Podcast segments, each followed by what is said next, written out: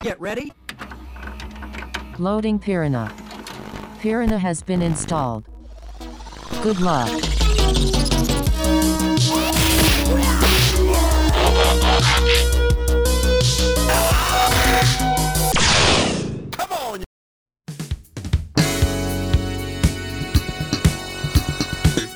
Et salut les aventuriers et bienvenue à un nouvel épisode de notre mini-série Piranha, épisode 2. Et voilà, nous sommes de retour pour discuter du deuxième volume de Piranha avec une histoire que vous allez voir de Steve Jackson. Et puis, euh, bah, ça nous fait plaisir, hein, comme on a prévu. Voilà, c'est des épisodes qui sont. Enfin, le premier était assez long quand même, on va l'avouer. Hein. Mais voilà, dorénavant, ça va être euh, beaucoup plus court. En tout cas, c'est un plaisir de se retrouver, de discuter tout ça. Toujours à mes côtés, comme d'habitude. Salut Fred. Salut euh, Xav, salut Fabien, et puis salut les auditeurs comme, euh, comme d'habitude, et j'espère que vous vous nous retrouvez avec plaisir pour cette mini-série qui est une première pour nous, et qu'on parle d'un magazine très connu, vous le, savez, Piranha, et, euh, Fabien, toi c'est ta petite découverte, c'est grâce à toi qu'on parle de, ce- magazine. Oui, bonjour à tous. Oui, tout à fait. Je suis vraiment attaché à, ce magazine. Donc, c'est une partie de mon adolescence, quoi. Et puis, c'est vrai que c'est des livres sympas, même si c'est, si pas très accessible, c'est vraiment sympa. J'aime bien. En tout cas, je suis content de faire découvrir Piranha euh, aux, auditeurs. Et puis, j'espère qu'ils ils auront envie de, jouer aussi aux aventures. hein. C'est jamais. hein. Surtout que les Piranhas, bon, même s'ils coûtent un peu cher, ils sont trouvables facilement hein, sur Internet. Voilà. Ah oui, justement, Fabien, c'est clair que tu nous as créé un énorme dossier là-dessus. Tu connais très bien, on peut dire que t'es un fan de Piranha, si je me trompe pas. Ah ouais, j'aime bien, j'aime bien. Donc, euh, à l'époque, je Il est pense- modeste, t'es- t'es super modeste, parce que je Ah. sais que t'es un mordu de Piranha, quoi. Bah, disons que j'y tiens un peu parce que c'est vrai que c'est des magazines assez rares. Bon, même si on peut les trouver, mais euh, c'est vrai que j'y tiens et tout. J'essaie de pas les abîmer parce que c'est c'est quand même pas des livres cartonnés. Hein. C'est vraiment du, du papier, quoi. Du, enfin, des comme un journal, quoi. Bon, en, faire, en plus, c'est pas du papier de très bonne qualité, donc faut vraiment faire attention, quoi. Pas les laisser l'exposer à la lumière, en tout cas. et aussi à Ouais, l'abri bah ça, ouais. et aussi à l'abri de mes chats. Voilà. Principalement, ouais. Là, t'imagines, tu retrouves ta collection toute grattée. Oh, Ah bah, ils m'ont déjà abîmé certaines choses, hein, mais oh là là là là, ah cela. Et bah ouais, oui, ça me fait penser quand tu me dis la façon dont c'est fait Piranha, ce qui est bien au moins, c'est qu'il y a une colonne avec de la colle. Je veux dire, c'est techniquement, je m'y connais pas trop dans les termes, mais c'est bien constitué. C'est quand même. Ils sont très solides. Alors moi, euh, bon, moi j'ai déjà acheté donc des livres d'Ozot le héros, donc la première euh, édition par exemple, les pages d'école, tout ça. Mais là, Piranha, pourtant les magazines, ils datent de vraiment euh, des années 4, années 86 quoi, 87, et ça ne bouge pas, hein, ça ne bouge pas. Ça la colle tient vraiment. Et ce qu'on remarque après, ce qui est très très différent, j'en parlais euh, dans le premier épisode, les gars, mais de Warlock, le magazine des livres dont vous êtes le héros britannique. Là, par contre, alors la colonne, il y en a même pas, c'est de l'agrafe. Donc c'est vraiment euh, page, double page imprimée longue avec hop, on empile tout, puis on met une, deux agrafes, je crois au total ou trois, et c'est tout. Alors euh, ça tient pas la route, hein.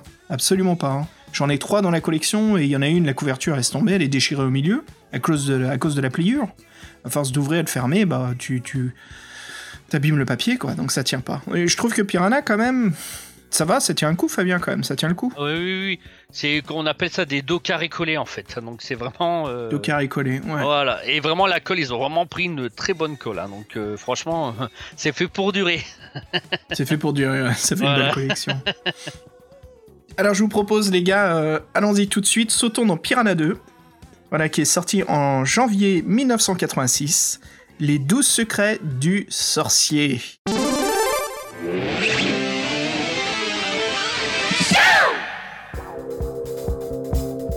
Et donc, qui est notre écrivain de cette grande histoire principale de Piranha 2 eh ben, Nul autre que Steve Jackson. Alors les gars, je crois que vous êtes d'accord, hein, et qui ne connaît pas Steve Jackson sur ce podcast hein. C'est un peu, pour certains d'entre nous, c'est un peu le, le premier écrivain des livres-jeux qu'on ait jamais lu. Hein. Ah oui, moi c'est un de mes premiers. hein. Lui et Dave Morris. Dave Morris, ouais, ouais. Et écoute, euh, voilà, donc Steve Jackson, qu'est-ce qui se passe? Bah, En 85, euh, voilà, il avait 34 ans et il écrit euh, Les 12 secrets du sorcier, donc son titre original qui est The Tasks of Tantalon. Et il écrit cette histoire deux ans après le sorcier de la montagne de feu. Donc on voit que Steve Jackson, un petit peu, ça fait partie de ses débuts en fait. Les deux premières années, voilà, une très grande histoire et c'est écrit très différemment de ce qu'il fait juste après. Donc, Très très différent. Donc voilà, Euh, cette série, elle est sortie euh, dans une collection euh, de 6 qu'on a, qui sont nommés les Fantasy Quest Books. et euh, la- l'édition euh, version format album qui est sortie en mai en 1986 en France. Alors, c'est pour expliquer un petit peu les gars, avant qu'on rentre dedans, qu'est-ce que c'est ce, ce type de jeu?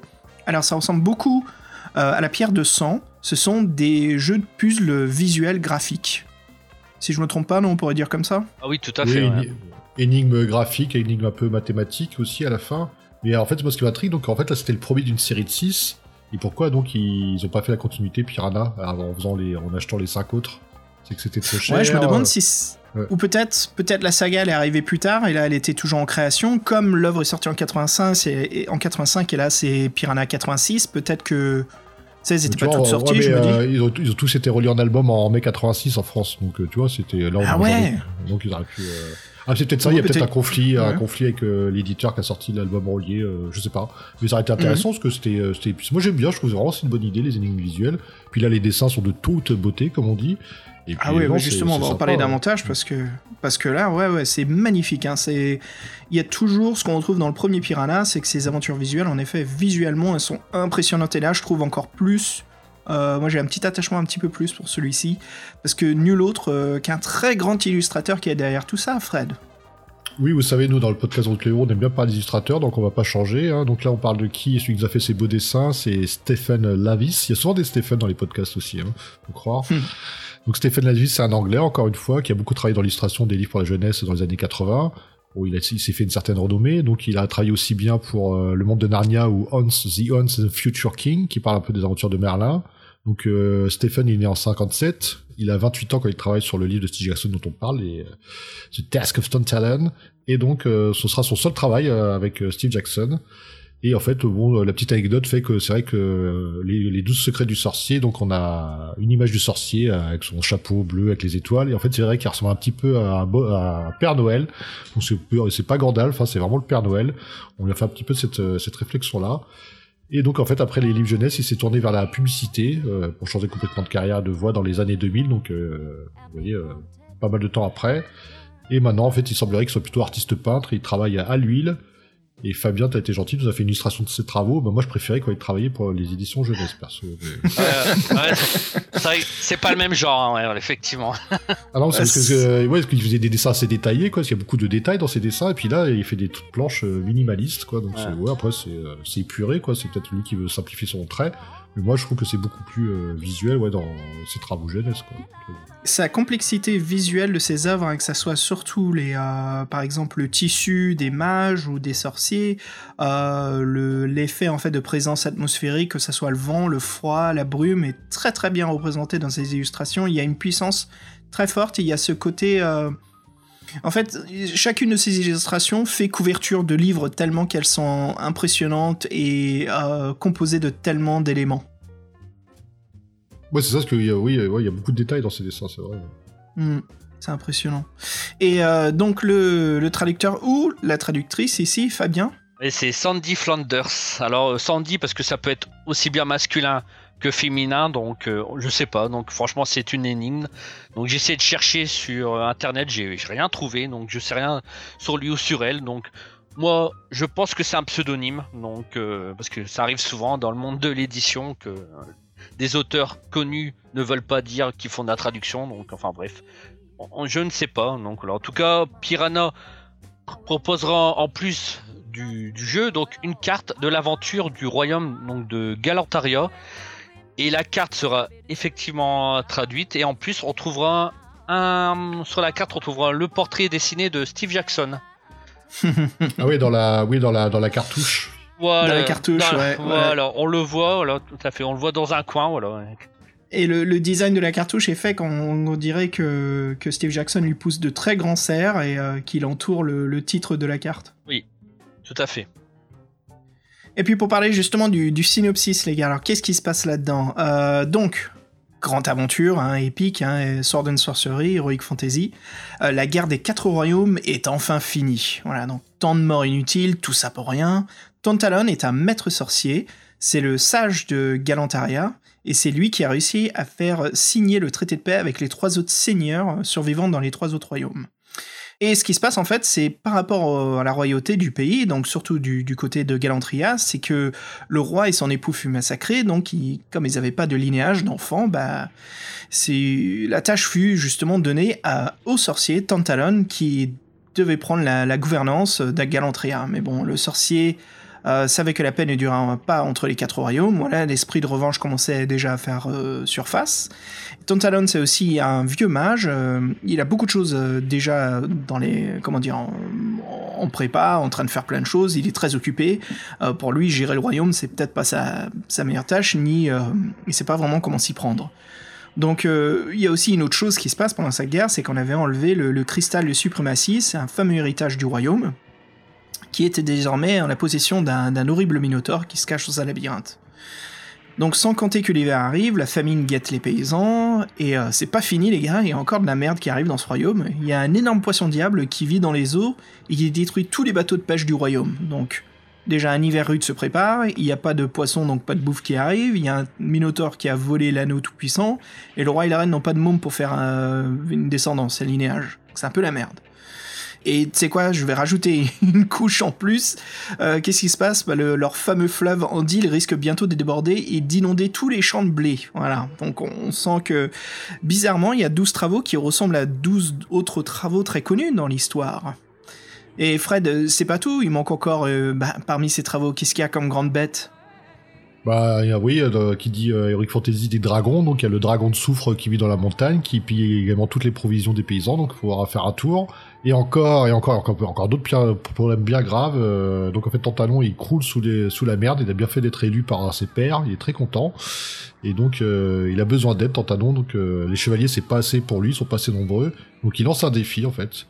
Donc vous avez vu tous les problèmes qu'il y a dans le royaume. Et il s'est dit, tiens, si quelqu'un réussira à résoudre ces 12 problèmes, euh, et ben en fait il sera récompensé, il pourra faire, partie des chevaliers des royaumes de, royaume de, Galant, de, Galantaria. Donc, euh, et ben nous, euh, fiers comme un pont, bah, on se lance dans, l'aventure. Et comme on vous le disait, là, les règles, c'est très simple, il n'y a pas de paragraphe à choix multiples, c'est juste des, énigmes visuelles. Donc, en fait, on a un texte explicatif, sachant qu'en fait, les énigmes, elles sont, on pose toujours sur des mécanismes différents. C'est-à-dire que vous allez vraiment avoir euh, 12 épreuves vraiment différentes. C'est pas comme dans le livre d'avant, il fallait juste les mettre dans l'ordre. Là, c'est chaque, chaque dessin est une énigme différente. Et c'est vrai que le principe est très intéressant. Et donc, euh, quand on trouve la solution, on doit passer au casse-tête suivant. Sachant qu'en fait, la réponse, ce sera toujours une réponse euh, chiffrée, une réponse avec, des, euh, avec un nombre. Et en fait, euh, sûrement, il faudra additionner les nombres des réponses chiffrées des 12 euh, travaux pour en faire un chiffre final. En fait, on vous dira, parce qu'en fait, au-dessus de, de, chaque page, il y a aussi des, des colonnes, des espèces de, d'encarts qui font la, la, le dessin. Et souvent, il y a des, c'est sur des cubes, souvent, et en fait, il y a des chiffres qui sont marqués euh, dessus. Donc, il y a des chiffres, des cubes différents. Et donc, en fait, tout, en fait, tout ce que vous voyez dans, dans ce livre, c'est rien n'est au hasard. Même le texte que vous alliez au départ, et le nom des gens, et les descriptions physiques qu'on vous a fait d'eux. Donc là, on vous a, on vous a abrégé tout ça. Mais en fait, c'est vraiment un puzzle géant qui fait appel à différentes techniques pour euh, vous aider à résoudre les énigmes.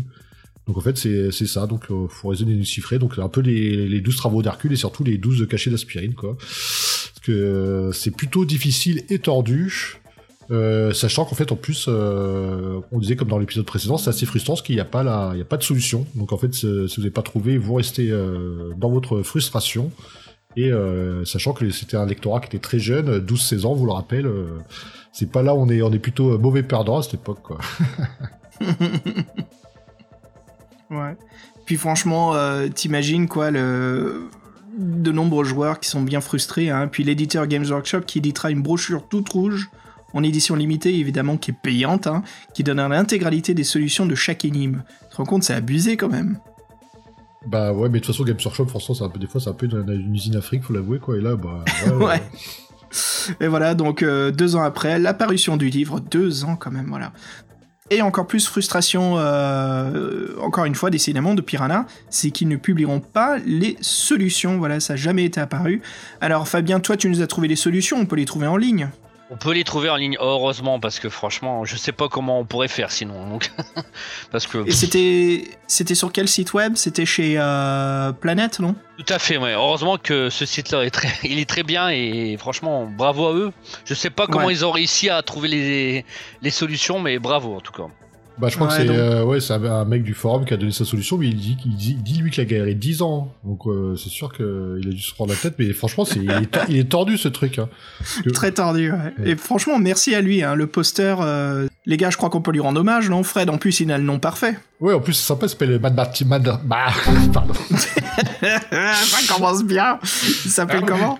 Et en plus, il s'appelle Mad Martigan, donc euh. Willow Forever, quoi, vous aurez reconnu, donc euh, non, Mec, t'as pas le droit de couper tout ça au montage. hein. Je veux pas savoir. c'est ça, ce que tu, ce que tu viens de dire, si, là.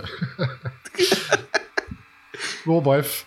Et ouais, donc euh, merci à lui. Et moi, j'ai eu euh, quelques surprises, parce que moi, je les ai faites, les 12 épreuves. Je pensais avoir de, trouvé des bonnes solutions qui n'en étaient pas. Donc euh, voilà, on pourra peut-être comparer. Donc euh, c'était quoi déjà les 12 épreuves? Allez, euh, Fabien. ah oui, il y en a un toi paquet. bah toi attendez. t'es pris la tête, là. Ouais, ouais, mais attends, avant, qu'on se dedans, juste, euh, juste pour voir, parce que moi, la pierre de sang, comme vous avez vu, moi, j'ai bien aimé, mais à mi-chemin, j'ai quand même eu du mal. Hein, j'ai pas, je suis pas allé jusqu'au bout, c'était un peu trop difficile. Mais là, là, j'étais à fond dans les 12 épreuves. hein, j'étais vraiment, euh, euh, comment dire, dans l'histoire. En plus, je lisais ça le- la nuit, et Fabien, merci encore pour le volume, hein, parce que là, je l'avais en physique. Et euh, elles sont magnifiques. Alors, je me suis fait un petit verre de, de, de scotch, de glaçons. Je me suis posé, j'ai mis du Pink Floyd en arrière-plan. Et j'étais à fond dans l'aventure de Tantalon, quoi. C'était vraiment une superbe expérience. Je crois que je suis resté dessus 3-4 heures environ, quoi. C'était chouette. Et puis, ouais, je voulais vous demander, justement, les gars, euh, c'était quoi comme expérience, Fabien, toi? Ah bah pour moi c'était moi j'ai un pont de dire hein, mais j'ai vraiment passé très peu de temps ça me prenait vraiment la tête et j'ai je regardais beaucoup les illustrations et après je lisais un peu le texte j'ai dit, oh là, c'est pas pour moi et puis voilà donc euh, c'est Alors que les- je je suis honteux les mais que voilà. les... Non, il n'y a pas à avoir honte. Je pense que les auditeurs doivent le savoir. C'est toi, tu les as quand même. Tu connais bien l'histoire et l'analogie, en fait, de, de, de- de- comment dire, de Piranha, du magazine lui-même. Mais après, je crois que c'est Fred et moi qui sommes lancés dans les épreuves. Ouais, c'est un peu ça. Je me suis levé un matin, j'ai pris mon café, j'ai commencé à regarder. Et puis, tiens, je vais en faire une, je vais en faire deux. J'aurais pu, en fait, je les ai toutes faites d'affilée, donc sur peut-être 2h30, 3h, 4h, pareil. J'ai pas lâché le truc. Et, Génial. euh, et voilà, puis après, euh, j'étais pas sûr de mes résultats, j'ai commencé à. De toute façon, je... bon, bref, on en parlera plus tard, mais non, je savais qu'après, je pourrais pas aller plus loin, parce que Fabien nous avait un peu vendu euh, la mèche d'une partie de l'énigme, on va dire. Et donc, je Mm. savais que euh, de toute façon, je pourrais pas aller plus loin, mais euh, rien que d'avoir la solution aux 12 travaux, c'était intéressant à faire. quoi.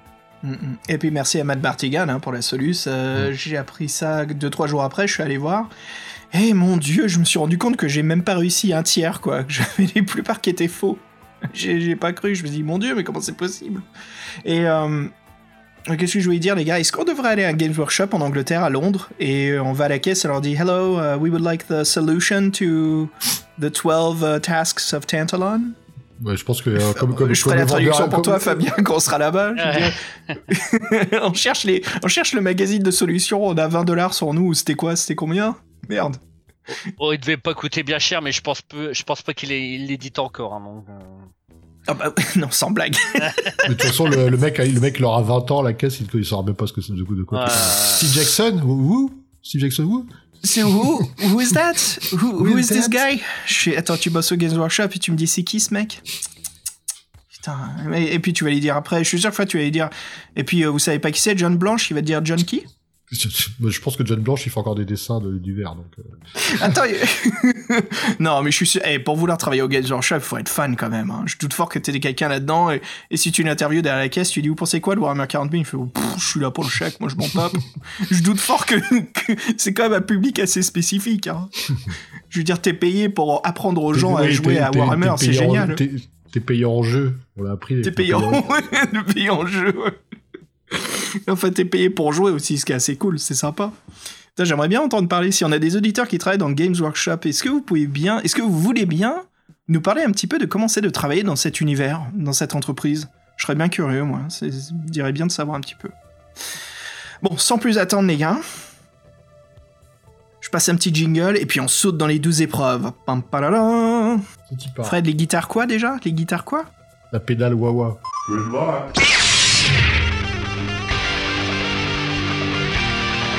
Fabien, parle-nous un petit peu, commence, commence à nous parler un petit peu de ces 12 épreuves de Tantalon?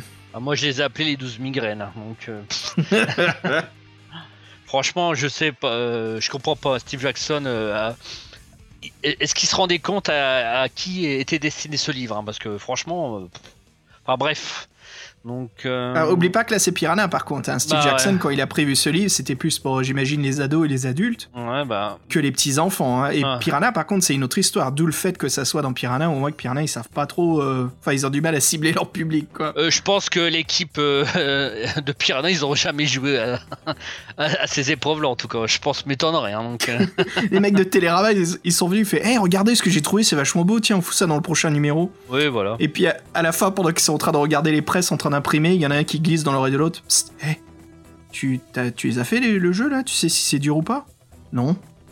Non, je sais pas, trop tard, hein, ça imprime. En fait, C'est- c'est peut-être pour ça qu'ils donnaient pas les réponses, parce qu'ils les avaient pas eux-mêmes, hein, tu sais. Donc, comme, euh, tu sais, hein. Ou pareil, ils sont en train de regarder les impressions, il y, a le il y a le patron qui arrive et.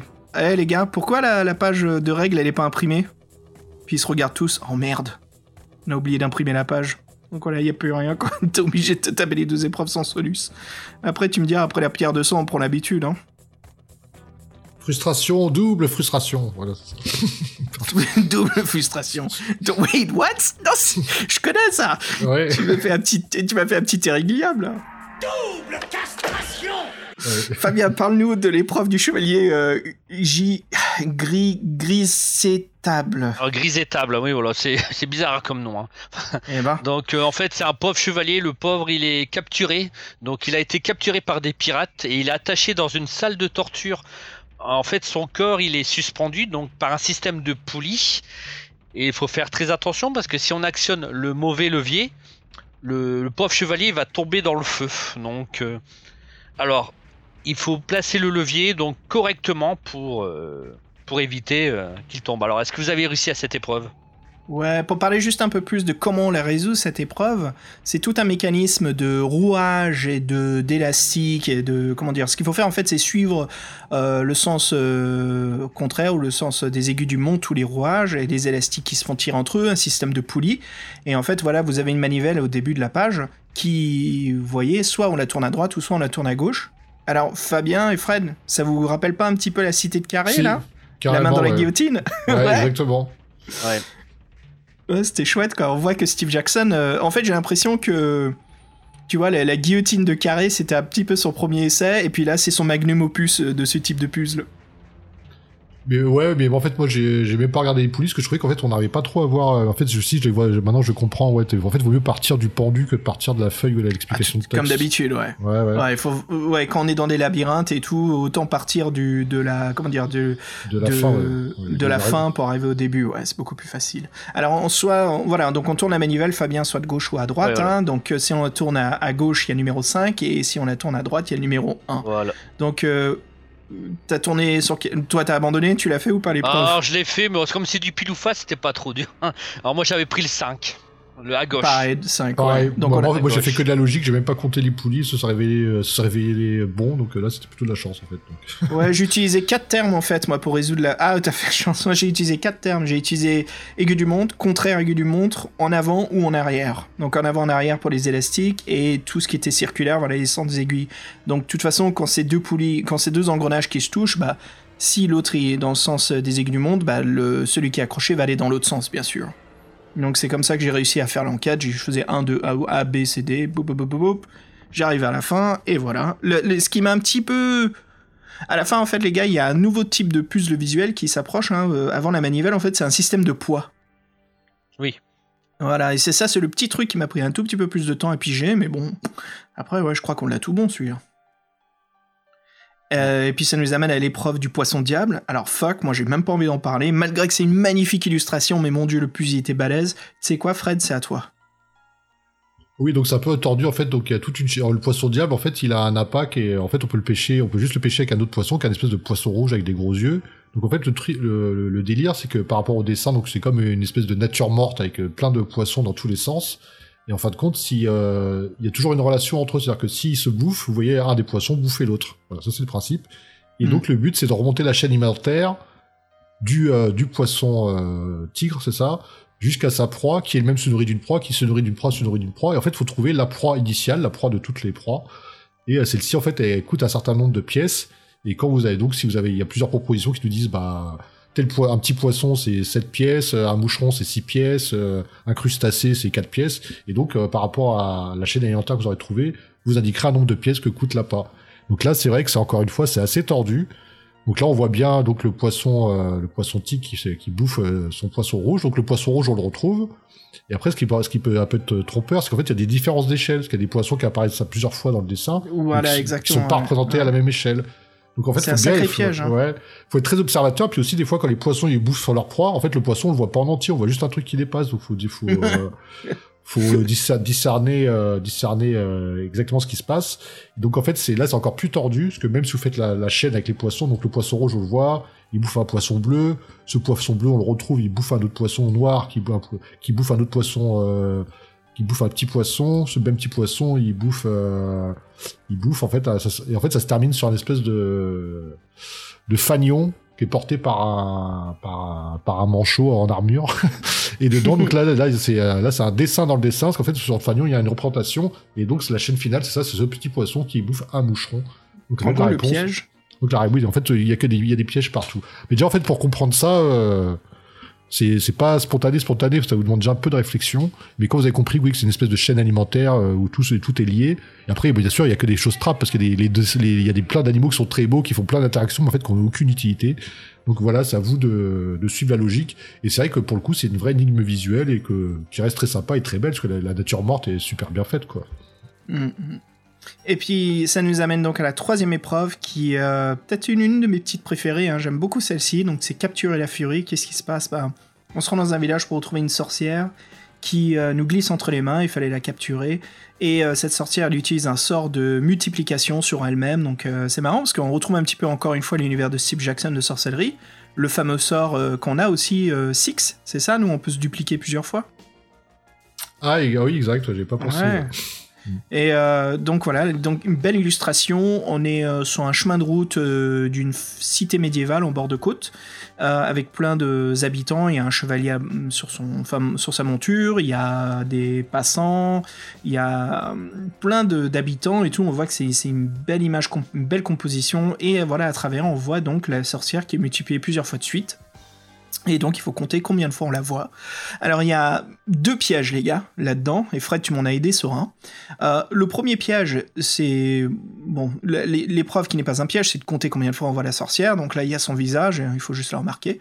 Le premier piège, en fait, c'est que dans chaque coin.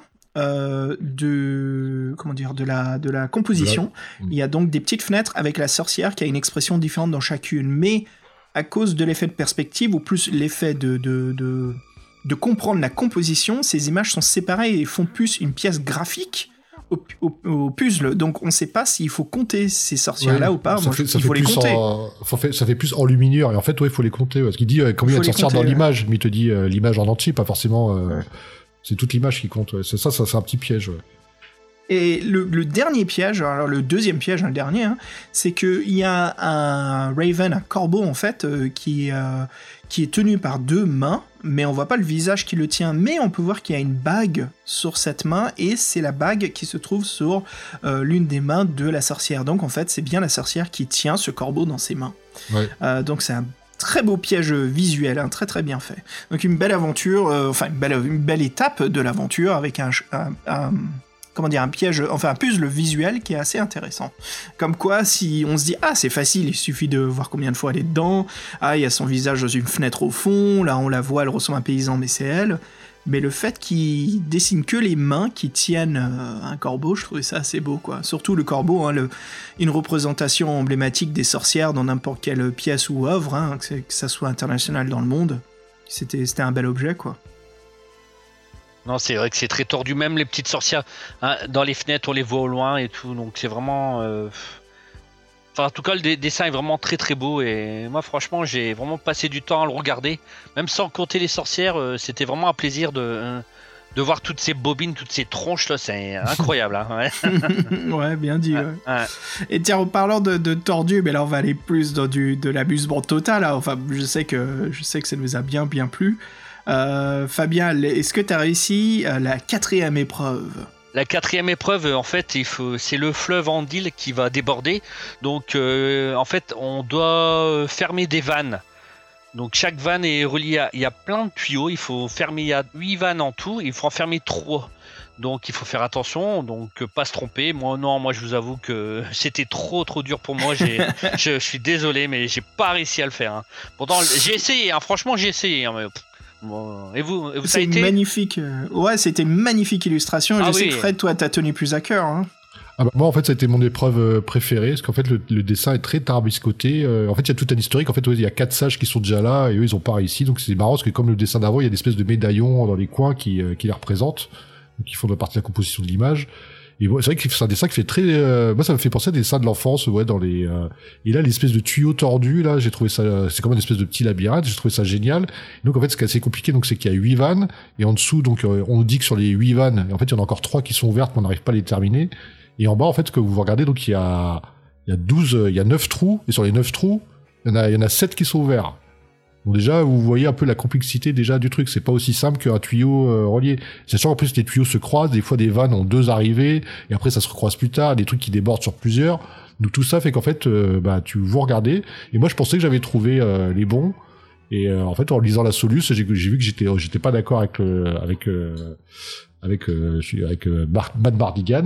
Et toi, si tu l'as fait, euh, si tu l'as fait, euh, Youp, euh, You- Xav, on peut peut-être, euh, on peut peut-être comparer. T'as, t'as mis quelle quelle vanne qui était qui, qui était affermée, si tu t'en souviens. Euh, 1, 7, 2. Alors moi, moi j'ai mis 2, 4, 7. Donc tu vois, donc on a la, la 2 et la, La 7 deux. en commun. La et 2 et la la 7 en commun. Et alors qu'en fait, la 7, elle y est pas, c'est la 8 en fait. Si j'ai Hmm. bien, si j'ai bien compris. Aïe, aïe, aïe, aïe, aïe. Ouais, donc comme quoi, c'est pas, si- c'est pas si simple. Et puis la, la cinquième épreuve, euh, qui est, on peut dire, une des plus classiques euh, histoires d'Heroic Fantasy. Donc euh, voilà, on est dans l'antre du dragon de soufre, qui est bien sûr, euh, je crois que c'est le, le dicton anglais, hein, qui est all is, all is gold is not. ouais, c'est quoi déjà? All that glitters is not gold. Je crois que c'est ça l'expression Heroic Ah, tout- Fantasy. tout- En gros, Tout, tout, tout Ouais. ce qui brille n'est pas d'or, non C'est pas ça? Tout ce qui brille n'est pas d'or, voilà. All that's gold is... Ouais. All that glitters is not gold, bien sûr, comme quoi il y a un dragon qui se cache sous sa pile de, de, de pièces d'or et de, de trésors. Bon là, il dort au-dessus. On est classique dans le Smaug, si je me trompe pas sur la prononciation, non? The desolation of Smaug. J'en profite. C'est terrible, hein, ouais. Smaug. Et voilà, donc ce qu'il faut faire, il faut compter les, les pièces pour pouvoir les récupérer. Alors, puzzle le plus simple possible, je dirais. hein. Il suffit Oui. de, de compter visuellement. Il n'y a pas en fait de puzzle. C'est plus euh, La de, la, de la de la méthode. perception visuelle, c'est tout. hein. C'est plutôt une question de méthode, parce que c'est vrai qu'il faut Oui. plutôt séparer l'image en plusieurs cadres pour pas, pour pas perdre le fil. Mais une fois qu'on s'est fait ces zones, euh, c'est assez simple. Et moi, j'étais content parce que pour une fois, j'ai la solution, j'ai le bon, j'ai le bon nombre. Qui est de. Ah, combien, combien? Co- Combien de pièces, Fred? 102. 102. Oh merde, 100 Eh Oh, merde, il m'en manque deux. T'en as oublié deux. Et t'as vu le petit, nain, le, le petit nain quand tient une dans ses mains, un peu à l'écart, là Oh, arrête Ah, je l'ai pas vu, celle-là. ah bah, Déjà, il t'en manque une, tu vois. Bah, il m'en manque pas, il l'a volé, ok? D'accord euh, Fabien, je suis désolé de te relancer là-dedans, mais là, il va falloir que tu délivres les, les princes qui sont transformés en grenouilles. Ah là là, une belle illustration encore hein, cette fois-ci. hein. Donc c'est vraiment, euh, franchement, bravo. hein. Donc c'est en fait les adorateurs de la lune. Ils ont capturé les princes de la ville de Mouchetroy sur des drôles de noms, hein, Mouchetroy. euh. Donc euh, en fait, euh, les princes sont torturés chaque nuit. Vous vous rendez compte? Alors, donc, euh, les crapauds maléfiques gardent les princes et chaque grenouille doit sauter sur des dalles sans être attrapée par les crapauds. Alors, c'est comme une espèce de jeu de loi sans en être, hein, en fait, évidemment. hein. Donc, C'est un, c'est un puzzle classique, ça. Voilà. C'est un puzzle solitaire. En fait, on peut le jouer si on. Je crois que ça existe. C'était une planche en bois rectangulaire et en fait, on creusait des petits trous. Il y avait des blocs, hein, chacun. Oui. Et tu mettais des. euh, comment ça s'appelle les trucs de golf? Des, euh, des tees. C'est ça où tu poses la Ah balle? oui, oui, les. Et euh, t'avances les tees et il faut, il faut qu'ils sautent l'un sur l'autre pour qu'ils disparaissent. Et en fait, il faut que tu trouves le, le cheminement pour que tu puisses tous les enlever du, du tableau. Ou qu'il en reste plus qu'un, je crois, c'est ça, non? Voilà, il faut, il faut, il faut compter les sauts. Alors, et franchement, euh, Bah, bah, en fait, Bah, oui, puis la, la règle était pas claire parce qu'on savait pas s'ils pouvaient sauter d'une case ou ils pouvaient faire, la seule règle, Oui. c'est où ils- pouvaient sauter les quatre cases d'affilée. Ça, c'était pas clair non plus. Mais bon. C'était pas clair non plus. En fait, le plus simple, ouais. c'est de faire un plateau et puis prendre des petits pions et puis les Ah oui. déplacer. Mais voilà, c'était ça. Fallait faire. un- Sachant qu'on part d'une illustration, vous voyez de la difficulté déjà pour le. Ouais. Et, c'est- et- et si vous connaissez le jeu, c'est encore facile en fait, c'est ça. Et tu sens que même en lisant les règles, je me suis dit, bon, je sais absolument de quoi il parle, mais c'était. Alors je me demande si c'est pas un problème de traduction ou pas, mais ouais, c'était c'était pas clair. Et malgré que je me suis dit, bon, je, je vois ce qu'il faut faire, quoi. Et après ça, il y a une magnifique illustration. hein. On a donc euh, une composition plus. Comment dire euh, euh, Abstrait que réaliste, hein, comme les précédentes. On a les crapauds avec les crapauds guerriers, les crapauds princes ont des couronnes. Les crapauds guerriers ont comme des armes dans leurs mains. Et dans cette euh, illustration, il y a l'encadrement en fait des dalles d'un- d'une belle pièce, on dirait une fontaine, ou tu sais, on est dans un, on sent qu'on est dans un lieu d'importance. Et là, sur le marbre, sol à pierre, justement, est taillé comme décoration le fameux jeu de saut de crapaud. Euh, et tout ça entouré bien sûr d'une euh, comment dire de, de fleurs ou de flores euh, qui on voit du- souvent ouais, dans les fontaines ou dans les lacs. C'est du lierre. C'est du lierre. du lierre, ouais. du lierre. ouais. Donc c'est c'est vraiment une. Moi j'ai encore une fois les gars, c'est vrai que je me répète un petit peu sur chaque illustration, mais j'étais euh, épaté à chaque fois du boulot qui a été fait. hein. C'était vraiment impressionnant et magnifique. Là, il y a une belle, euh, il y a une belle inspiration. Franchement, c'est très très beau. Fred, euh, la pierre royale du Minotaure. Ouais, alors là, ce qui est bien dans cette épreuve-là, c'est qu'il semblerait qu'il y ait deux façons de la résoudre. Parce qu'en fait, euh, donc on l'a déjà dit, des fois dans, le cadre des pages, souvent là où il y a les textes, pas il y a les dessins, mais en fait, il y, a des, des nombres qui sont inscrits. Et donc là, il y a une nouveauté, là on a le texte donc, qui nous explique l'épreuve, et là en fait, il y a un globe, euh, un globe vert qui apparaît, où il y a des chiffres dedans. Il nous dit qu'en fait, il faut repérer ces globes euh, dans l'aventure, et ça nous donnera un indice pour le, pour le labyrinthe. Donc euh, là, il y en a un qui est indiqué, c'est 4. Et je crois qu'il y en a quatre autres qui se baladent, et donc sachant que des entrées de labyrinthe, on en a, on en a quatre aussi. Donc en fait, le principe, c'est d'essayer de déduire un peu l'entrée du labyrinthe en procédant par élimination. Donc après, il semblerait que là, il y a une coquille, parce qu'en fait, euh, dans la soluce, il dit que le mec, en fait, il, il reste encore deux solutions, qu'on a trouvé les quatre globes. euh, Quand Matt Martigan euh, parle de la soluce, il nous dit qu'on on faut trouver dans les quatre globes, on, on peut éliminer, qu'on s'élimine que deux entrées. Donc il reste toujours deux entrées à, à faire. Et moi, en fait, j'avais ces globes, les globes verts, ça m'avait saoulé. Je me suis dit, tiens, il y a un labyrinthe, ils ont dessiné un labyrinthe, c'est pas pour rien. Donc je me dis, en résolvant, en résolvant le labyrinthe, bah, j'aurai la solution. Bah, j'ai fait comme toi avec les poulies, je suis parti de, de la fin, de la, so- de- du centre, et j'ai remonté les chemins qui n'étaient pas fermés. En fait, ça m'a donné accès à une, à une seule sortie qui était euh, la numéro 5. Bah non, félicitations, t'as trouvé le chemin. Bah, J'avoue, c'était assez galère parce que le labyrinthe, franchement, il est tortueux. hein. C'est pas un labyrinthe qu'on pourrait croire. En fait, là, c'est une espèce de, de cercle concentrique traversé par des euh, par un treillis de triangles, euh, ce qui fait qu'en fait, euh, et puis les cercles concentriques, il y en a cinq. Il fait que tout ça, en fait, ça peut ça peut assez vite tourner en rond ou faire des détours ou bien des grandes lignes droites. Et en fait, c'est assez, il est assez bien fait. Franchement, moi, pour moi. Entre faire ça, les tuyaux, après faire un labyrinthe comme ça, faire des beaux visuels avec le crapaud, il avait un, il avait un sacré talent, Stephen. euh, Stephen. Donc Mm. c'est vrai que c'est c'est dessins jeunesse, c'était vachement bien quoi. Et là ouais, on peut, le labyrinthe donc on peut le on peut le résoudre euh, à la main entre guillemets entre guillemets quoi. Hmm.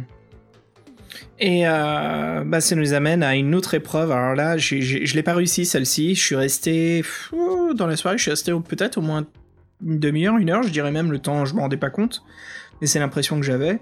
L'anneau tintant. Alors Fabien, tu l'as trouvé toi? Oh bah non, tu penses. Donc Mm. euh, non, non, c'est impossible. Donc euh, oui, en fait, c'est un anneau qu'on doit retrouver dans, dans une pièce, en fait, une pièce d'un laboratoire, en fait, d'un nécromancien qui est décédé. Donc euh, alors il y a plein d'objets partout euh, qu'on trouve. hein. donc on a même des, hein, des crânes, des, des fioles, des potions. des- Donc il faut vraiment chercher partout. Moi je, moi j'ai pas trouvé. Vous vous avez trouvé? Euh, C'est Fred. J'ai demandé parce que je lui ai dit, mec, est-ce que t'as trouvé l'anneau? Et Fred, bien sûr, tu l'as trouvé toi. Ouais bah j'ai trouvé bah grâce un peu à la fonction zoom euh, pour le scan là. Mais euh, en fin de compte moi dit comme tout le monde j'ai fait en plus ils nous demandent en fait pourquoi on doit trouver l'anneau parce que quand on l'a retrouvé faut compter le nombre de diamants qu'il y a dessus. Donc en fait ce qu'on fait dans un dans on, nous dit oui il est bien caché. hein. On nous dit l'anneau euh, faut trouver un diamant donc on cherche une espèce de pierre précieuse quelque chose qui brille dans le dessin et là il y a rien. Donc en fait, la petite subtilité, c'est qu'en fait, un anneau, c'est une forme quoi? C'est une forme cylindrique. Et si on regarde bien dans le dessin, en fait, euh, il y a une forme cylindrique qui est plus qu'une qu'un cylindre et qui est l'anneau, en fait, qui est très bien dissimulé, qui passe en fait pour euh, pour une forme naturelle, mais en fait, c'est euh, c'est l'anneau. Et donc, euh, si tu veux savoir si tu as le dessin devant toi, Fabien, je peux te je peux t'indiquer. Dis-le moi, je suis curieux de savoir. Ouais. Donc, il y a- il y, a un porte-éprouvette là sur son bureau. D'accord. Et donc tu vois, il y a plusieurs fioles. Si tu suis la, la- si, si tu suis, euh, si tu vas tout en haut à droite du porte-éprouvette, t'as l'anneau. Le dernier trou, en fait, le trou le plus élevé de Porte Ouais. Par rapport à notre point Oh de vue. là là, d'accord. Oh là là. En fait, qui se camoufle avec le- les trous de- du Oh. porte-éprouvette, quoi. Mm. Et le, le piège, justement, c'est qu'ils disent dans le plus, c'est de compter combien de diamants y a-t-il sur le sur l'anneau, mais il n'y a pas de diamant. Il n'y a pas de Ah diamant, donc en fait, là, la réponse, c'est zéro. C'est la réponse est zéro, ouais. Quel piège, hein, c'est incroyable. Hein, donc, euh, Mm. Après ça, ça nous amène donc à la, la neuvième épreuve, qui est de découvrir la cachette euh, d'Oscar le roi. Alors, Oscar, c'est un, traître, un roi traître, et pendant la guerre des quatre royaumes, il massacra sans pitié plein d'innocents et se proclama lui-même roi. Mais ça ne se passe pas comme prévu et il s'enfuit avec sa femme. Donc voilà, à l'aide d'une carte, il faut faire des déductions et essayer de retrouver sa trace par rapport aux dit-on ou aux observations des, gens du village. Donc on a une belle carte euh, avec euh, des petites illustrations de village. En fait, ça me fait penser, c'est classique des cartes de, voyage rapide dans les jeux vidéo. hein. On a les petites villes qui sont représentées par le bâtiment le plus important. On a un manoir, il y a une église, euh, une chapelle, euh, plusieurs villages. Et donc voilà, on a plein d'observations des gens qui nous disent Ah oui, je l'ai vu avec sa femme se rejoindre à l'église, ils sont partis le matin ici et là. Donc par déduction, il faut justement trouver où est-ce qu'ils se, cachaient, où est-ce qu'ils sont, euh, où qu'on arrive pour les retrouver, quoi. La cachette du roi Oscar. Fred, je crois que tu l'as réussi celle-ci, toi. hein. Non, en fait, celle-ci, je j'ai pas du tout compris la logique. Et en fait, ce qui, en fait, c'est vrai qu'on est habitué aux énigmes visuelles. En fait, cette, cette énigme-là, elle est, elle est visuelle, mais en fait, elle est aussi, euh, elle est aussi euh, avec des jeux de mots qui est dans le texte. En fait, le dans texte, mots, ouais. en fait, ouais. dans le texte que vous avez lu avant, ça vous, en fait, ça, ça vous parle d'un espèce d'univers qui peut tout d'un coup faire un tilt et vous aider à comprendre où est-ce qu'il est parti.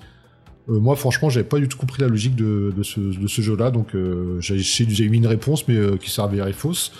Mais en fin de compte, faut pas comment dire. En fait, oui, il y a tout un vocabulaire qui est tourné autour d'un jeu, et en fait, compte quand on a ce mot-là, on se rend compte que, que en fait, oui, on- c'est assez facile de savoir où il est, sachant aussi qu'il y a un anagramme de son nom qui est caché quelque part. Donc, Ouais. euh, ouais. Donc voilà, donc avec l'anagramme et ce vocabulaire, en fin de compte, après, ça devient assez, assez évident. Voilà. C'est impressionnant, ouais. Ouais, c'est toujours facile a posteriori, mais sur le coup, en fait, quand on est tellement habitué à des énigmes visuelles, on fait plus trop attention au texte d'avant. Et en fin de compte, Hmm. dans, ce- dans ce livre-là, tout le texte qu'on vous a, toutes les indications qu'on vous a dit, des fois qui vous paraissaient un peu longs, vous a parlé de tel chevalier, tel chevalier, il a fait ci, il a fait ça. En fin de compte, tout ce qu'on vous indique, ça va vous servir. Et c'est pour ça, en fait, faut faire attention à tout. Et donc, vous avez été habitué à des énigmes visuelles, et là, on passe à un peu d'espèce de jeu de mots et de. Donc voilà, on passe à un nouveau niveau encore. Et moi, oui, j'avais pas compris euh, comment ça marchait, tout simplement. Et puis, si vous croyez que ça c'était assez difficile, bah, tiens, la dixième épreuve, Fabien. Donc euh, la dixième épreuve, en fait, il faut trouver le trésor et la croix d'or. Donc euh, c'est comme l'épreuve précédente, c'est encore une carte. hein, donc euh, évidemment, j'ai pas trouvé. Donc euh, il faut trouver la croix d'or d'un valeureux officier.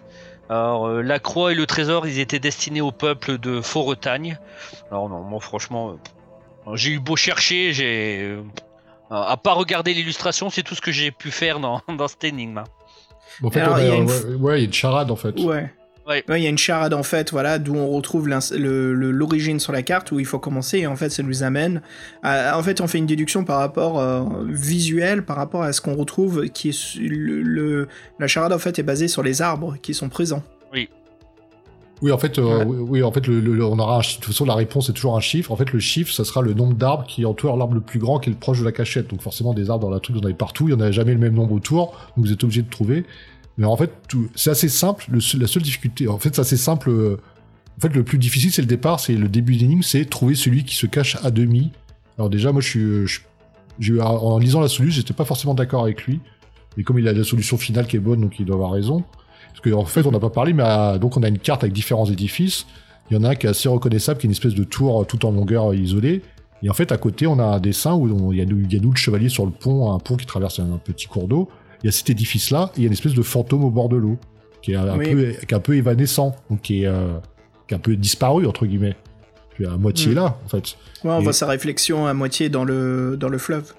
Voilà, donc moi je pensais qu'en fait c'était euh, c'était ça le début d'énigme. Il disait euh, trouve celui qui se cache à demi. En lisant, en regardant le dessin, tu pouvais voir sur la carte euh, où est-ce que t'étais en fait et partir de là peut-être. Ouais, euh, c'est bah, c'est le début en fait, ouais, de, pour le pour l'énigme, ouais, de trouver le trésor. ouais. C'est l'illustration justement qui est présente devant nous, qu'on n'interprète pas comme la première, euh, comme la localisation du début de la quête, quoi. Alors je sais pas, dans la soluce, euh, en fait ça serait par rapport aux tâches, euh, tâches qu'il y a sur la carte. Donc je sais pas trop là, mais bon. Mais après donc Hmm. en fait vous choisissez un point de départ. Et après, vous devez suivre le pont.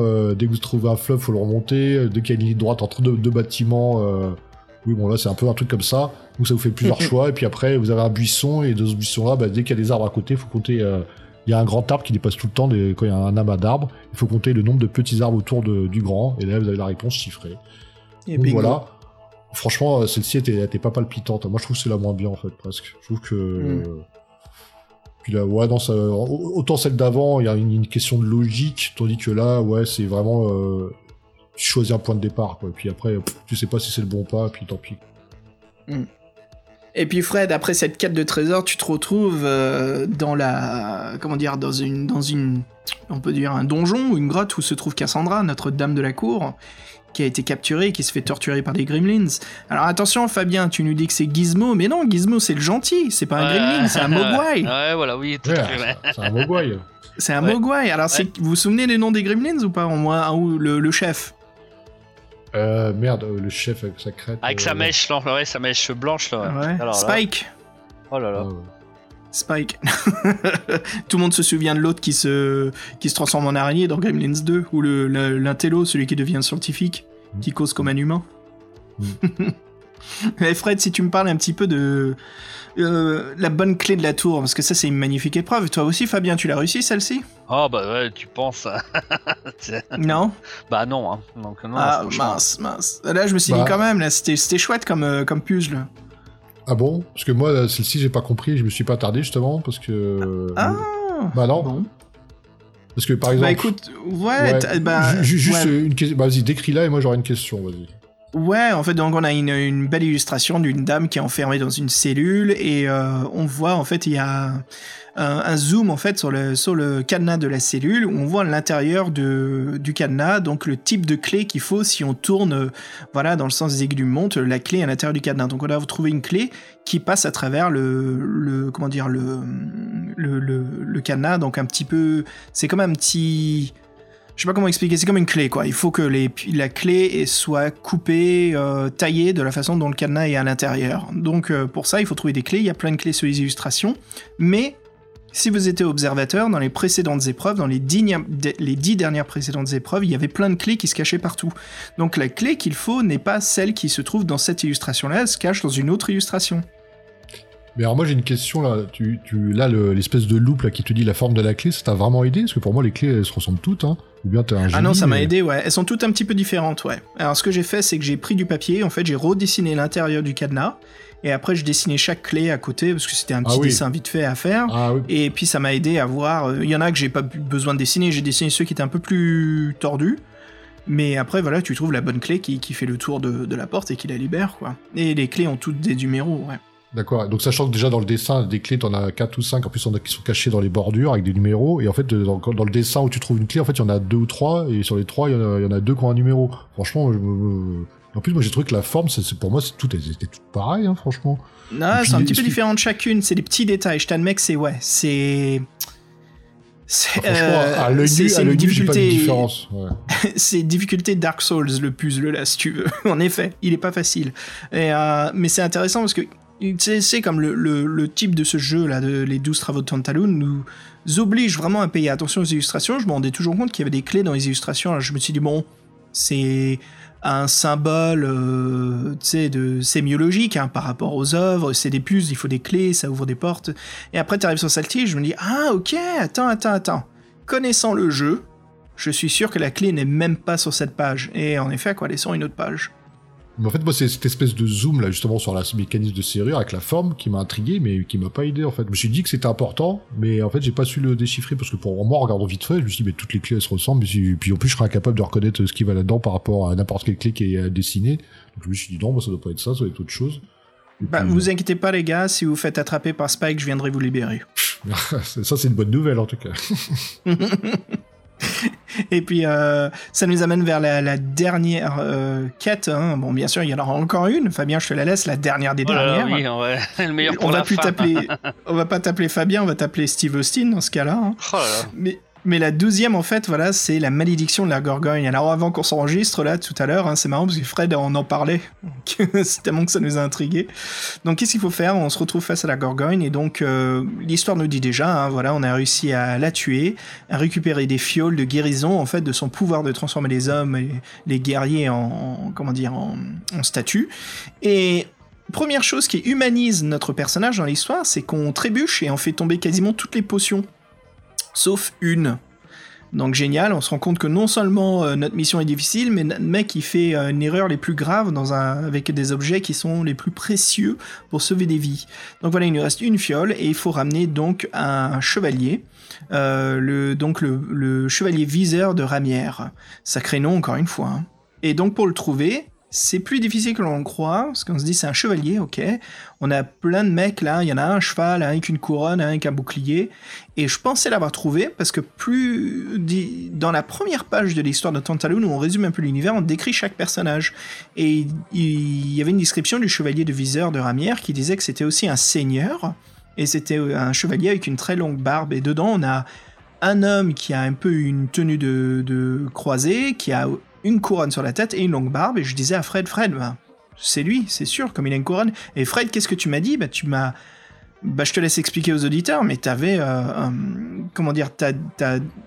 Non, j'ai détruit un euh, petit peu mon analyse et tu l'as, tu l'as, tu l'as renforcé de complexité. En fait, c'est là, j'avais, moi, j'avais pas le solution. Moi, j'avais fait, euh, j'avais bien vu qu'en fait, il y a un chevalier que j'avais déjà vu dans une illustration. Je me suis dit, bah tiens, bon, ça, ça doit être lui. En fait, là, j'étais arrivé à la deuxième épreuve, on pouvait plus. J'ai fait tiens, je vais le cocher lui. plus le chiffre il est caché, c'est pour nous faire chier, c'est lui. Et en fait, bon, j'étais pas allé plus loin. Et donc en fait, en lisant la soluce de Mad Matigan, merci encore à lui. En fait, euh, bah lui, en fait, il dit qu'on vous disait que le texte est important. En fait, euh, on a on a quelques indices qui sont disséminés dans l'aventure. Donc lui, il nous a fait un petit résumé, ce qui est sympa. Donc en fait, dans l'épreuve 5, on tombe sur un nain qui nous dit euh, l'épreuve 5 c'était quoi déjà? C'était c'est le, trésor du dragon. Le nain il nous, dit, il nous apprend que le viseur de Ramière est le frère jumeau du seigneur de la loupe qui lui-même est parti dératiser Bassero et Bassero souvenez-vous c'était le lieu de la troisième épreuve avec les avec les gorgones dans le marché. Donc en fait, si vous vous retournez dans le dessin des Gorgones, il y a effectivement, un, il y a effectivement un chevalier à cheval, et dans le fond, il y a un mec qui parle avec un, avec un marchand, et le mec il a une hache. Et donc en fait, le, euh, le deuxième indice qu'on a, c'est qu'en fait, le, le, celui qu'on cherche, le deviseur de Ramière, il a une barbe. Donc le chevalier a une moustache, et le mec à la, à la hache a une barbe. Donc en fait, euh, le chevalier de Ramière, c'est le bûcheron avec sa hache. Quoi. Eh ben, est sur la page de Gauss en plus où il est isolé par rapport aux autres qui sont tous soumis ensemble. Donc encore là un autre piège. Euh. En fait, euh, lui, il entoure le texte et souvent l'épreuve se fait dans, dans l'image suivante. Et là, dans l'image suivante, il y a beaucoup plus de personnages. En fait, non, la réponse était euh, dans la page du texte avec lui et un autre chevalier. Quoi. Donc tout ça, c'est c'est pour vous embrouiller. Donc là, vous avez, vous avez réussi les 12 épreuves. Donc là, il y a faut faire la somme de faire la somme de tout ça. Ça vous donne un chiffre. Et là, qu'est-ce qui se passe, Fabien? Double combo. en fait, il y a une, troisième... En fait, il y a une treizième énigme. Donc, euh, il suffit pas d'avoir le chiffre. En fait, euh, alors il faut. J'espère que vous avez des yeux, euh, voilà, des pour lire minuscules des, lettres microscopiques. En fait, il faut déchiffrer des. je sais même pas. Voilà, c'est une police d'écriture. Alors là, c'est moins c'est moins 60 en police d'écriture Non, je sais pas. Donc euh. ouais, en fait, ce qui se passe, c'est qu'ils ont écrit un texte qui est, ultra petit sur des petits cubes qui représentent des chiffres, parce qu'il faut en choisir un. Mais les gars, je crois qu'il y a un problème, parce que nous, on a, on a deux versions là. On a des versions scannées et on a aussi une version imprimée. On a le magazine lui-même, ce volume 2 de Piranha. Même le volume 2 de Piranha en physique, avec une loupe, c'est impossible. Et dans les scans, on n'y arrive pas du tout.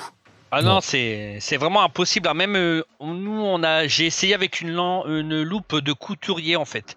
Et malgré ça, la loupe est très puissante. On ne voit quasi rien du tout. Tout ce qu'on arrive à. Ah.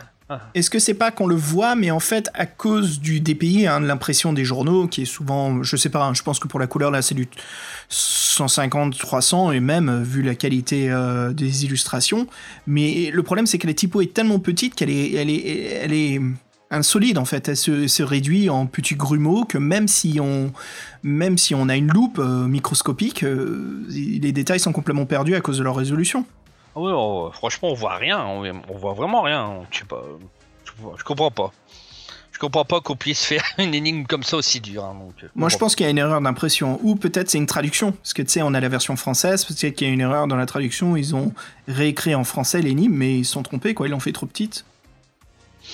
Je sais pas. Franchement, je sais pas. Mais en tout cas, c'est c'est vraiment pas c'est pas agréable. On prend pas de plaisir à, à- en tout cas à, à résoudre la solution la dernière énigme.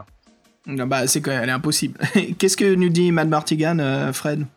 Bon, en fait, donc, quand vous avez trouvé donc, ce premier cube avec le, le résultat euh, mathématique de 12 épreuves, en fait, dans ce petit cube, vous déchiffrez la, la phrase qui vous emmène en fait à un autre cube, qui est encore caché avec un autre chiffre dessus, qui vous emmène, je crois, il doit y avoir une succession de 4-5 cubes comme ça. Et en fait, vous apprenez que votre quête elle sera terminée que si vous trouvez euh, l'épée du roi. Alors, l'épée du roi, euh, où est-ce qu'elle serait Hmm. Mais En fait, euh, on parlait d'un dessin tout à l'heure, le dessin de la carte, euh, ou la carte au trésor. On disait qu'il y avait un dessin où il y avait un chevalier Oui. au bord de l'eau. Et en fait, bah, si vous regardez bien son épée, et ben en fait, il y a le dernier texte qui est écrit dessus, la dernière énigme en fait. Je sais pas si euh, en fait, c'est euh, très Pendragon, là, l'épée au bord de l'eau. euh, ouais. Ouais. Et là, en fait, ouais, au début, tu, bon, tu la vois pas, puis quand tu zoomes dessus, ouais, tu peux effectivement la voir. Qu'en fait, le, toute la lame de l'épée, il y a un texte dessus. Et en fait, si je me souviens, ce qu'il raconte, oui, c'est qu'en fait, euh, ton, but, c'est de retrouver, euh, de retrouver la, couronne, euh, la couronne des rois. Et en fait, la, dernière illustration de cette aventure-là, c'est un trône avec une couronne vide, un trône vide avec une couronne vide. Et en fait, il y a un texte qui, en fait, qui est un peu énigmatique. Mais si t'es allé jusque là, en fait, tu comprends que c'est ta récompense, tandis que si tu l'avais juste fioté parce que tu t'es intéressé, en fait, t'as pas compris que t'avais, en fait, déjà gagné l'aventure en allant à cette page-là, quoi. Et, euh, ça c'est bien fait parce que le, texte il dit quoi exactement? Valeux, vaniteux et sots verront ici la fin de leur quête. Seul un véritable héros parviendra au but ultime. Donc tu sais La que là, couronne, la Sur couronne. le trône. ouais. Ouais. Ah bah c'est bien, au moins là, il y a une fin. Il y a vraiment une illustration, une jolie illustration qui montre bien la fin, on voit on est dans une salle de trône. À travers la fenêtre, on voit l'horizon de notre précédente quête. Et d'a- et d'ailleurs, t'as On se l'épée du roi, t'as l'épée du roi et son emblème, le faucon, et qui se re- qui, qui reproduit Oui. donc euh, dans l'image avec le sage, et son, sa- son, son reflet, c'est un, faucon dans, le, dans la rivière aussi. Donc ouais, Ah, euh, tiens. ouais, t'avais pas fait gaffe. Mm. hein Non, j'avais pas vu ça. Super. Très beau détail, ouais. Mais je serais curieux de savoir qui est-ce qui a réussi à finir complètement l'histoire, hein, parce que franchement. euh, Les Britanniques qui sont allés au Games Workshop acheter la solution. Ça. parce que. Bah, Martigan, il dit que c'est au bout de 10 ans d'efforts, hein, donc. euh, Ah, bah, Ah oui, lui, quand, je- quand il l'a fini, lui, il a dû pleurer presque. Il a dû en pleurer de joie presque. Tu sais, c'est il est vraiment une, une épreuve, quoi. Si Mad Martigan nous écoute, là, Mad Martigan, est-ce que tu veux nous bien nous décrire si. Est-ce que. Parce que moi, j'ai. On a fait. Fabien, t'as fait la loupe de couture. Moi, j'ai Oui. fait le scan ultra détaillé. En fait, j'ai aussi pris un scan que j'ai fait en 300 dpi pour être sûr. Je n'y arrive pas. Mad Martigan, est-ce que tu veux bien nous dire si la version française est possible d'être déchiffrée ou pas? Mais pour nous, non. Elle est pas possible, quoi. La typo, elle est, elle est trop petite. Et elle est tellement petite qu'elle qu'elle est déstructurée. Comment dire? Elle est. Elle est perdue dans le mélange flou, quoi. Elle est impossible à lire. C'est incroyable. Enfin. Ben voilà, les gars, ça nous amène vers la conclusion de ce deuxième épisode de Piranha, hein, surtout la- les, les 12 travaux de Tantaloon. Une sacrée expérience, ou on peut dire même une épopée, hein, euh, vraiment impressionnant. Très belle histoire, magnifiques illustrations. Pour certains, je dirais entre parenthèses Fabien, ce fut une quête trop difficile. Pour d'autres, je dirais Fred, ce fut une quête que... Bravo Fred, quand même, t'en as réussi Ah non, pas euh, mal, quoi. non, non, j'en ai, j'en ai que 4 au final. hein. Là, je, Ah. ah bah. Comparé à que j'en moi, ai eu- c'est rien, donc euh, Je crois que j'en ai bien. hein. eu. Je crois que j'en ai eu 5. 4 ou 5 au même temps. Ouais, ouais, pas beaucoup quoi. L'anneau, j'ai pas réussi. Je sais que bravo là-dessus, toi. Très bien, très bien. Enfin, même moi maintenant, parce que je me rends compte que les gobelins, ils m'ont piqué 3 pièces d'or. T'aurais piqué deux. euh. Piqué 2, ouais. Donc voilà, très, très belle illustration. Euh, si je pourrais dire, les gars, je, je trouve que si vous êtes maître du jeu, je trouve que ce livre, c'est une belle addition à votre, euh, à votre collection de livres-jeux. Alors, comme source d'inspiration, je trouve que si on manque d'idées, on a besoin d'un tu sais, de décoller un petit peu de l'univers, ou se rafraîchir les idées, même si on est écrivain. Je trouve que c'est un très beau livre qui coûte rien du tout sur eBay, hein. franchement, euh, même la version anglaise si vous voulez. Juste pour voir ces belles illustrations qui qui voilà nous fait imaginer, qui travaille justement l'imaginaire de, de comment dire, de voir quelque chose de vraiment très beau et qui est inspirant à créer des histoires. Donc j'ai trouvé que c'est une belle ressource de MJ, quoi. C'est un très très très belle œuvre euh, graphique, vraiment jolie. Ce qui serait intéressant aussi, c'est d'avoir accès aux 5 autres aventures. Moi, je suis curieux du coup. Ah ouais, beaucoup là, ça donne envie de voir justement ce qui se passe. bah, il y a un, albu- un album français qui est sorti en 86, on va peut-être le retrouver ce truc-là. Il faudrait connaître le titre. Ouais, ça tient bien en solo en fait, ça tient très très bien. hein. Je veux dire, Steve Jackson là, il se lance dans un truc un petit peu différent de ce qu'il faisait dans les livres-jeux, mais on voit beaucoup de liens. Euh, Tu vois, tu me parles de la couronne des rois, Fred, encore une fois, euh, sorcellerie. Hein. Hmm. Mm. Ouais, c'est ça. ouais. Ouais, c'est marrant. Ouais. Bah, en tout cas, beau boulot tout le monde, les gars. C'était vraiment chouette. Et puis, euh, bah voilà, on se quitte sur ce deuxième épisode de la mini-série euh, Piranha. Et puis, euh, on se quitte sur un morceau. Qu'est-ce qu'on a dans les bacs, Fred? T'as un truc là? Alors là, moi, je prends le relais au prochain numéro, mais je crois que tu nous as sorti une perle qui s'appelle Cheap Trick Reach Out. Allez, on Reach reach, out. Reach out. Ouais, un puis morceau. voilà. un morceau euh, du euh, bah voilà de, de- du film d'animation euh, Heavy Metal. Et on va vous proposer voilà Cheap Trick Reach Out. Allez les gars c'est un plaisir hein. Fabien Fred je vous dis à bientôt pour le troisième. Bientôt. à 3 pour le troisième. Ciao